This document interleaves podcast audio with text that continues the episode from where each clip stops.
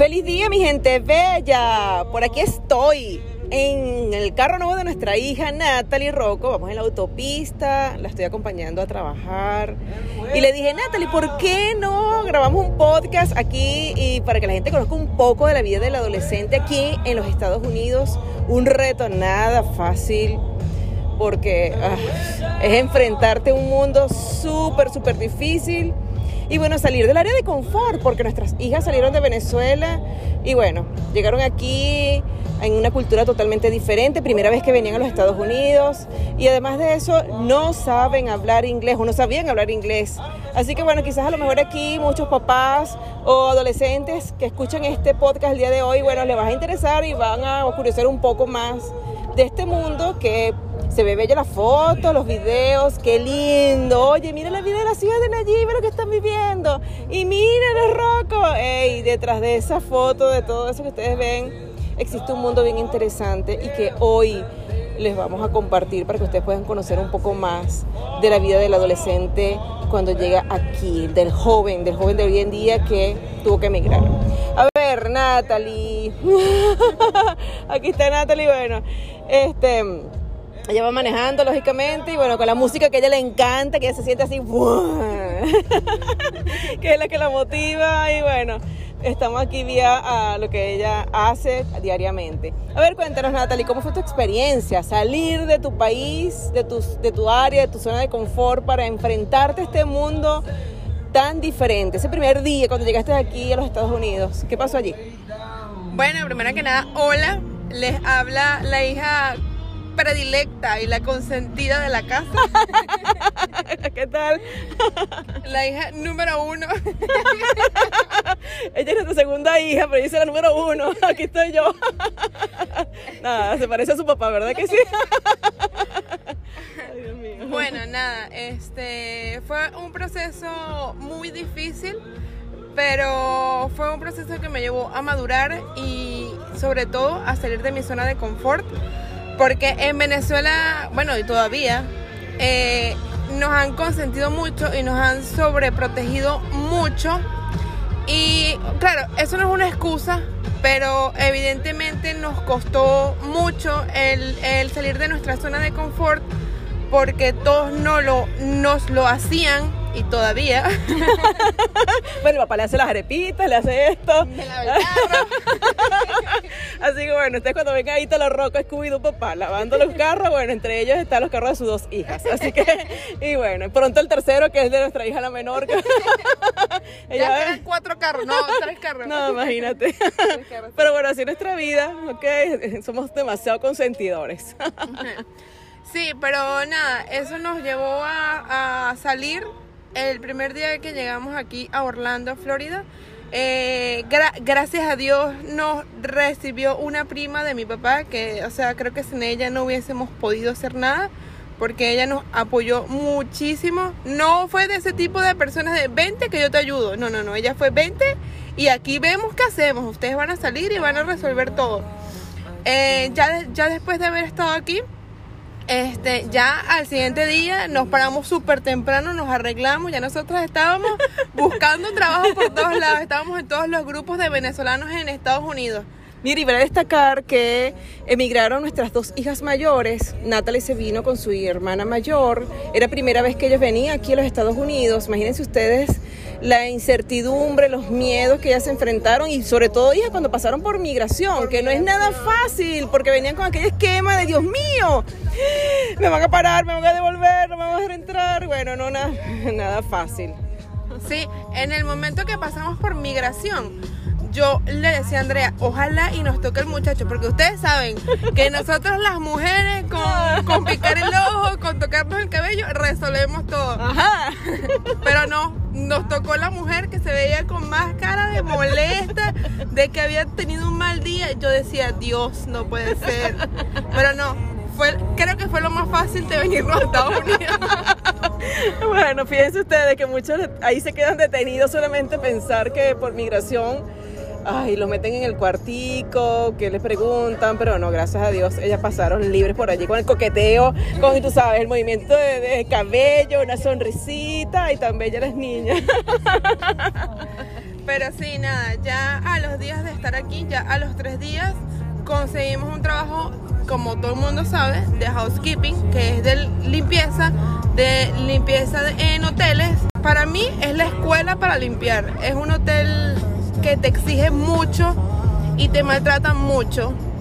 Y fue una experiencia muy dura, que aquí quiero destacar un, un punto, porque uno como padre, el hecho de haber criado unas hijas con tantos valores, principios, ambas son ingenieros, este, dieron lo mejor a nivel de estudios y llegar aquí, tener que entrar en un hotel donde te humillan, donde te tratan mal, no es nada fácil. Aquí, no todos, pero sí hay personas pues que no valoran ese esfuerzo y más aún en nuestras condiciones como nuestro país que es tan difícil. Sin embargo, bueno, fue una experiencia muy dura para uno como padre, no se crean. Este, ser terapeuta chévere, buenísimo, pero cuando te toca tu familia, oye, duele en el alma.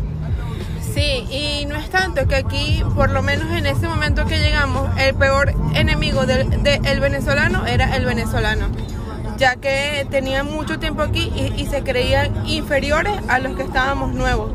Y, Pero superiores, porque cuando ustedes llegaron, superiores. Exacto. Ellos creían que ellos eran los máximos y ustedes como acaban de llegar, ah, bueno, entonces me voy a, uh, te voy a hacer sentir lo que me hicieron sentir a mí al principio. Y se convierten indoloros porque ese trato no es nada fácil. Sí, exactamente. Te trataban muy mal, te gritaban, te decían que tú no servías para nada.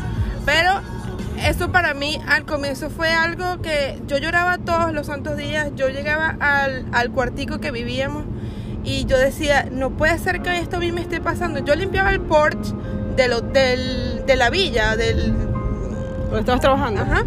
Y yo decía, ¿por qué carrizo estoy aquí? O sea, yo me quiero ir a, a, mi país, quiero, quiero, o sea, no me gusta esto, yo no me siento cómoda haciendo esto. Ya después, eso fue para mí un impulso y cada vez que me, que me decían, tú no sirves para nada, tú eres una decepción, tú haces todo mal. Yo, yo dije, o sea, esto no, esto no va a pasar, o sea, esto no va a seguir pasando. Ellos, ellos a mí no me van a ver llorar, ellos a mí no me, no me van a decir más nada porque yo no soy eso. Entonces, un día yo llegué y, o sea, ese día yo, yo dije, aquí no va a pasar más nada de esto. Yo llegué, yo hice mis unidades, yo hice todo perfecto como yo tenía que hacerlo y más, y más bien ya me felicitaban y ya no me decían nada porque todo va en la mente, en lo, en lo que uno realmente se permite vivir. Se permite vivir.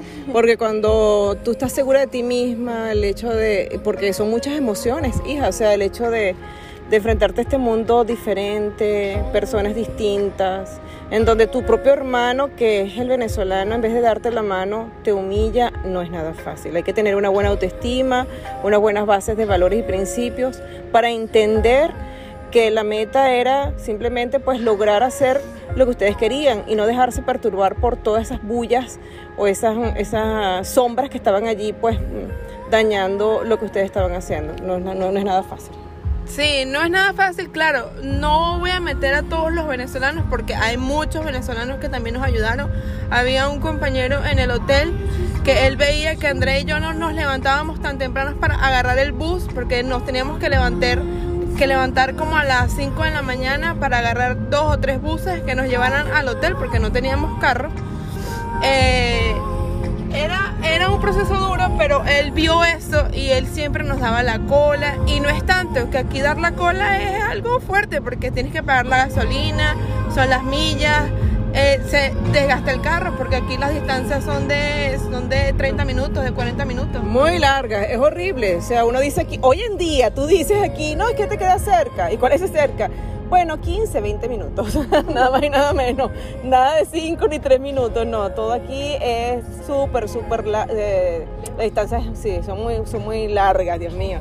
Y estar aquí sin vehículos, amigos, eso es fatal, fatal, fatal, porque cuando tú llegas tienes que investigar la zona y bueno, eso les tocó a ella tener que agarrar bus y era muy fuerte.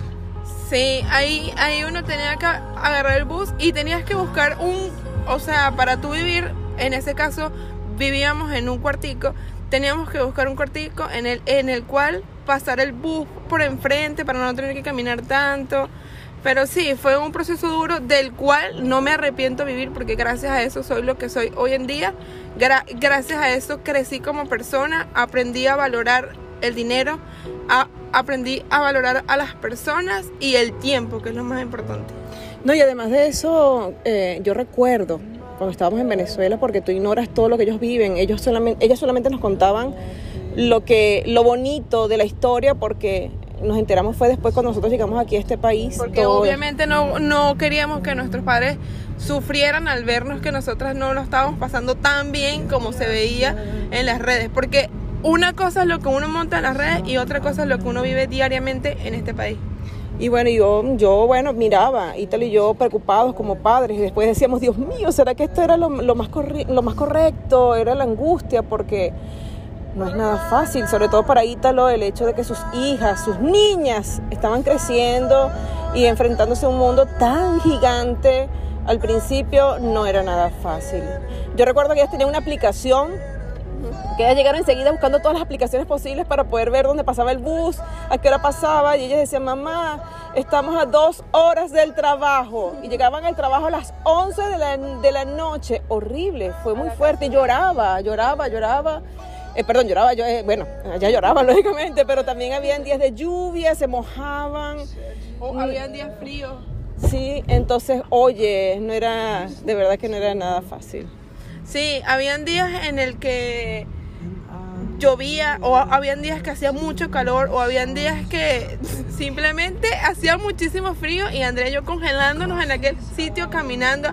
Claro, los primeros días Ingrid, que fue la prima de mi papá de la que estábamos hablando al comienzo, ella siempre nos iba a buscar cuando ya veía que era muy tarde y que no sabía nada de nosotras. No, Ingrid para nosotros es súper especial porque era la mamá, ella las, acobijaba. aconsejaba. Gracias a ella no cometimos errores al comienzo que muchos emigrantes lo cometen, que es sacarse un carro, que es comprarse esto, que es comprarse lo otro. Nosotros fuimos poco a poco y gracias y, todo eso fue gracias a Ingrid. Y también hay que agradecer a nuestra amiga Carla, ah, quien ella, oye, un día ella nos cuenta y dice, ay, llegaron tus hijas llorando las dos. Bueno, el esposo y ella la abrigaron. ella, ella me decía, Nayi, tranquila, que yo soy la mamá de ellas aquí, así que tranquila.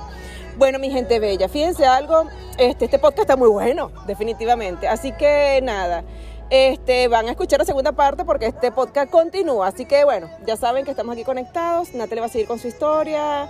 Estamos llegando a un punto donde ella está trabajando y tiene que bajarse del carro. Así que bueno, esperen la segunda parte, bueno, varias partes de este, de este podcast. Así que bueno, ya saben que estamos por aquí conectados.